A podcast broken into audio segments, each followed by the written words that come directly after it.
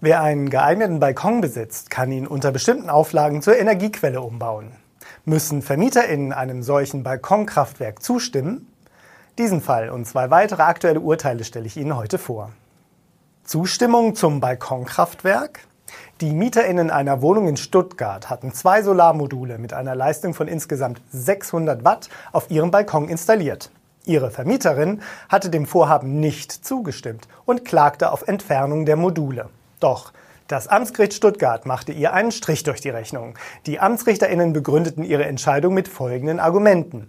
Die Nutzung von Solarstrom spare Energie und Kosten und sie trage darüber hinaus zum Umweltschutz bei. Das sei politisch gewollt und ganz im Sinne der Energiewende.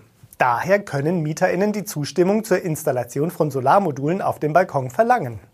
Die RichterInnen gingen noch einen Schritt weiter, indem sie die Nutzung von Balkonsolar grundsätzlich zum vertragsgemäßen Gebrauch einer Mietwohnung erklärten.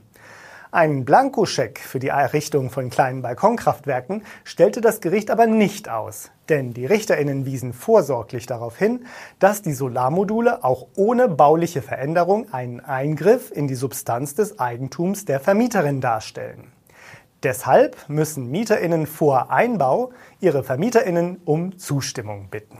Vermieten Sie Ihre Wohnung oder Haus und suchen dringend die richtigen MieterInnen? Schalten Sie auf ImmoScout24 kostenlos Ihre Anzeige und profitieren Sie von unserer großen Nachfrage. Kommen wir zum nächsten Urteil. Der Eigentümer eines Einfamilienhauses in Diepholz traute seinen Augen nicht, als ihm ein Schreiben der Stadtverwaltung ins Haus flattert. Sein Vorgarten verstoße gegen die niedersächsische Bauordnung. Diese sehe vor, dass alle nicht anderweitig genutzten Flächen begrünt sein müssen. Seine rund 50 Quadratmeter großen Kiesbeete seien keine Grünflächen und müssten daher weg.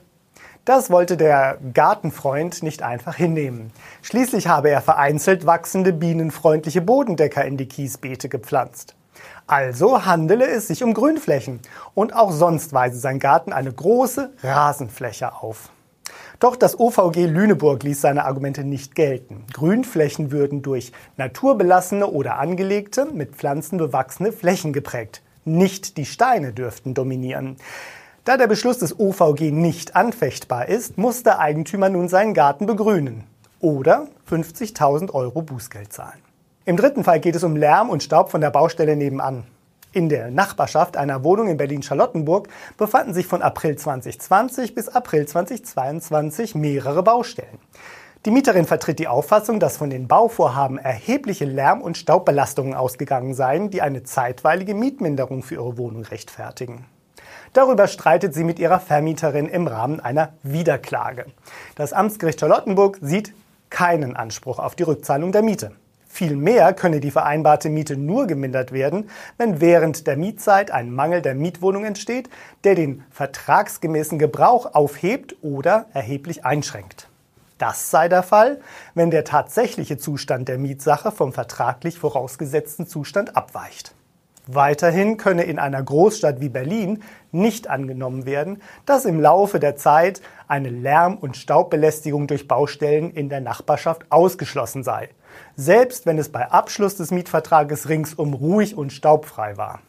Eine Mietminderung nach 536 Absatz 1 Satz 1 BGB tritt im Zusammenhang mit Lärm- und Staubemissionen durch Baustellen in der Nachbarschaft nur dann ein, wenn diese Emissionen im Sinne von 906 Absatz 1 Satz 1 BGB wesentlich sind.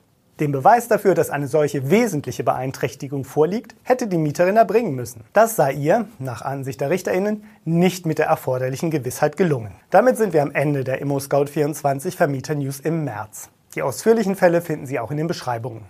Wenn Ihnen unser Beitrag gefällt, schenken Sie uns einen Daumen hoch und abonnieren Sie uns. Vielen Dank für Ihr Interesse und bis zum nächsten Mal.